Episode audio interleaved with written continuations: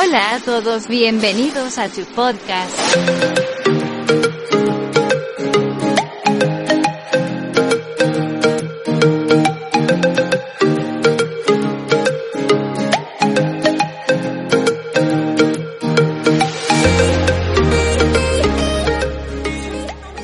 Mi nombre, Edwin Rojas, y en la consola, Edinson Ramírez.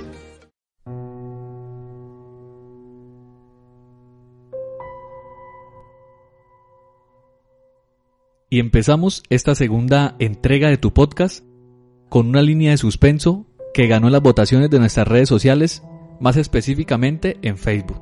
Los invitamos a que se suscriban, les den siempre me gusta, de verdad que nos apoyarían mucho con eso. Sin más preámbulo, vamos a empezar.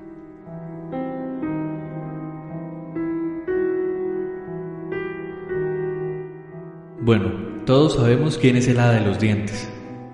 Y pues todo es color de rosa. Inclusive en América Latina se habla de un ratón de apellido Pérez.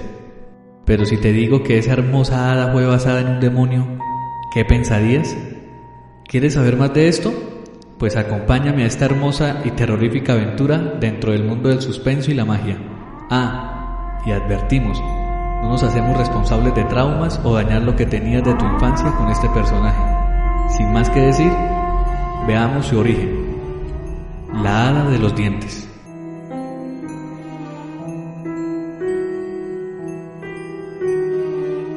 Y es precisamente en los cielos donde empieza esta historia, recortando aquella batalla épica que se generó en el cielo entre dos bandos, el bien y el mal.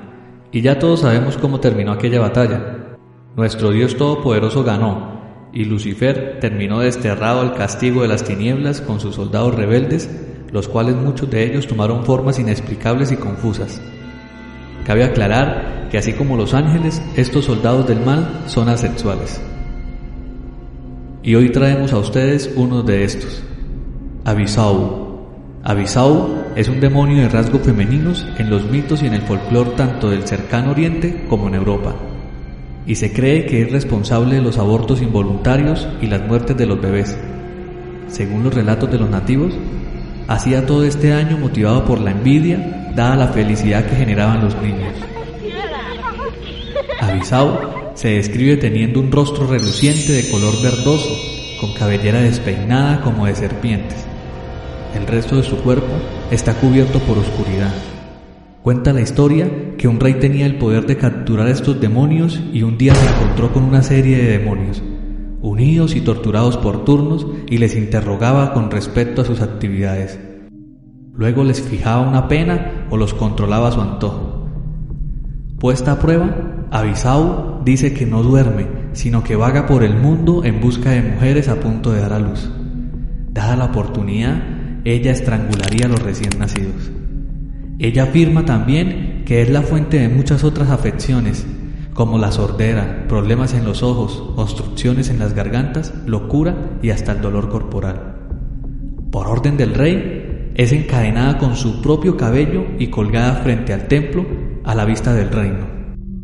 Este rey asemejaba su cabello siempre al icono de la cabeza de la medusa, ya que a menudo adornaban los templos griegos y ocasionalmente las sinagogas judías en la antigüedad tardía.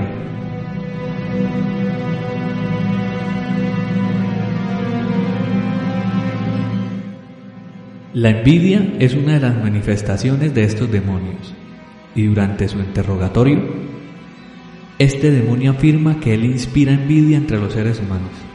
Entre las sucesiones de los demonios atados e interrogados la personificación de la envidia está descrita como sin cabeza y motivada por la necesidad de robar la cabeza de otro. Tomo al instante la cabeza de un hombre y me la pongo. Al igual que la envidia, Abisau tiene su forma de operar y según su relato, no puede descansar hasta poder robar un niño cada noche. También la razón por la cual le temían tanto los padres de los niños es que en el momento que se le caían los dientes, Abisau se alimentaba de su energía vital mediante el orificio dejado por el diente caído.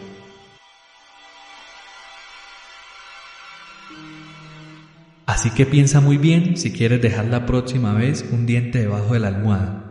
No seas que estés invocando este espíritu que hoy por hoy lo pintan con mágicos colores, una hermosa varita y una sonrisa encantadora. Todos sabemos que así como esta historia, hay muchas más que le han modificado para darle un buen uso.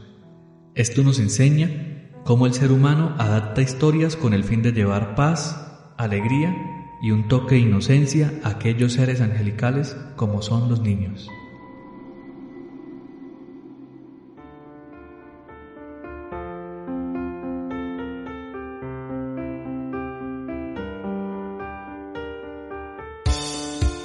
Y en tu podcast, tú escoges. Así que tú escoges con qué versión quedarte. Bye bye y recuerda siempre sonreír.